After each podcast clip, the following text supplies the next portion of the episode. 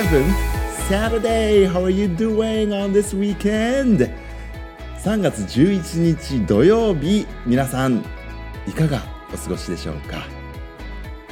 It is another fine day here in Tokyo. あの、今日もね、いよいよ春分、Vernal Equinox とね、えー言ったり、あとは Spring Equinox でね、呼んだりします。秋分っていうのは秋ですよね。秋は Autumnal Equinox と言います。Autumn というのがね、Fall 秋のことなんですけれども、Spring Vernal ね、Vernal Equinox 秋分の日3月21日ですね、今年も。えー March 21st 2023 is the vernal equinox day となりますけれどももうあと1週間ほどですものね。はい。本当に3月もあっという間に去っていくなっていう感じがしますがあの春分とか秋分これ二十四節気っていう、えーカレンダーの読み方の中のね春分ってあります。あの1年間を24 seasons に分ける言い方ですよね。でこの春分の前が啓蟄って言います。啓蟄っていうのはあの虫さんがそろそろ土から出てきますよっていうような日でした。で昨日ちょうどですね あの教員の会議があったんですが、まあ、換気をしながら網戸がない窓を開けていたんですね。そしたらプーンってねあのハエかな？なんか虫がね入ってきましていろんな人の手とか ペンとかに止まったりしてるのが僕はあのずっと目で追って 会議に集中しなさいって話なんですけどそんなこともありましておおちょうどこの季節かと、えー今年の3月6日 March 6th to March 10th あたりがあ巣ごもり虫戸を開くっていうこれは七十二個ですね。72 seasons えー先ほどの二十四節気をさらに3分割するとそんな感じだったんですね。で、えー From today March 11th Saturday、えー七十二個で言いますと桃初めて咲くという季節ですね。昨日ちょうど梅と桜と桃の話しましたけれども桃の花がそろそろ咲きますよって、えー昔からの暦は教えてくれています。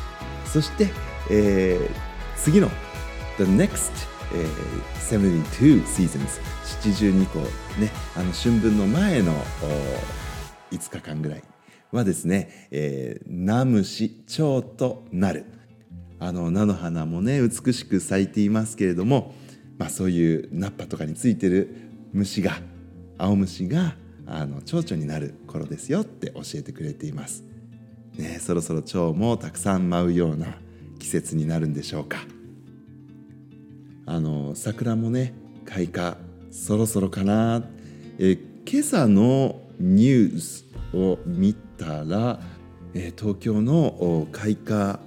予報出てましたね。確か March 16th って、うん、報じられていたように記憶しているんですけれどもね5 days from now となりました。どうでしょうか？やっぱりこの卒業シーズンですよね。graduation season in Japan is in March. まあスクールイヤーあの年度がね変わ切り替わるのが3月であるこの日本。桜がね、えー卒業シーズンなのかあの入学シーズンなのかっていうと最近は卒業シーズンの方がねお花見のシーズンと重なるのかななんてそんなお話1年前もしてたような気がするんですが、えー私たちの小学校校舎の北側にはプラムトリーね梅の木があって南側にはですね校庭に面したところに、えー大きな大きな桜の木があります。老木ですね。Old cherry tree is looking down on the playground ねちょうどグラウンドの脇にありますけれども今年もいっぱいお花を咲かせてくれるんでしょうか。少しねつぼみも大きくなってきているなって思いながら。日向ぼっこしながらね 眺めてたんですけど去年どこかの枝が花がつかない枝があったんですよ。でちょっとそれが心配で今年はねどうだろうなんて上の方のね枝がダメになっちゃってたんですね。なんかこのソメイヨシノっていう種類品種の、えー、チェリートリーズは結構今全国で病気にかかってる桜の木が多いって聞きますよね。なんかソメイヨシノのね絶滅を危惧するようなあ声も聞かれたりとかするそうなんですけれども。ね桜の木頑張ってほしいですね。うん。でもあのこの春になってねいろいろと虫が出てきたりとかあライフ命のね息吹を感じるようななんていうか湧き出るようなねこの命の喜びが湧き出るような印象があります。ワクワクする印象ですよね。この湧くっていうのが spring。バネっていう意味もあるんですよね。あと hot spring というと温泉。お湯が沸く spring。なのでね、あのー、日本語だとワクワクするって言いますけれども英語でスプリングって言うと本当にこうそのバネとか湧き出るようなイメージがもうそのスプリングっていう言葉にあるのでこの季節がね本当にそういう、うん、躍動感のあるようなあイメージにもしかすると英語を喋ってる人は捉えてるのかなって思います、えー、先ほどあの春分を Vernal Equinox って言いましたけれども Vernal というのも若々しいとかあまあ春の春らしいというようなねラテン語を語源とした言葉なんです。VER VER から始まります。Vernal ね下唇噛んで Vernal って言いますけれどもこの VER を使ってたイタリア語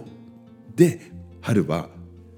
プリマベーラって言います。ベーラのところが Vernal と同じ語源ラテン語なんですね。プリマっていうのが、まあ、最初の方のベーラ春。まあちょうどねこの春分を迎える今の時期みたいなのがプリマベーラになるのかもしれませんけれどもぜひ皆さんもですね、えー、スプリング春いろいろな言葉で何て言うのかなってその語源って何なのかなとかそんなのもね調べてみるといいかもしれません。あのどうしても日本の学校ですと、えー、ま、英語をねみんな必修で勉強するんだけれども今ね本当にいろんな国の言葉に触れるチャンスって実はたくさんありますよね。うん、お料理の名前とか見るとね本当にたくさんの言語が混ざってカタカナとかになって使われているのがこのね日本語の幅広さかなって思いますからね。ちなみにフランス語であの春ご存知ですか？多分聞いたことあると思うんですけどもね。プランタンって言いますね。ポントン。ポントン。あの始まりの時期みたいな意味があるそうです。なのでね本当に言語によってその同じ季節をね、えー、表す言葉が持っているイメージっていうのがちょっとずつ違って面白いかなって僕なんか思うんですけれどもいかがですか？皆さんはね。あの始まりの時期っていうので巣作り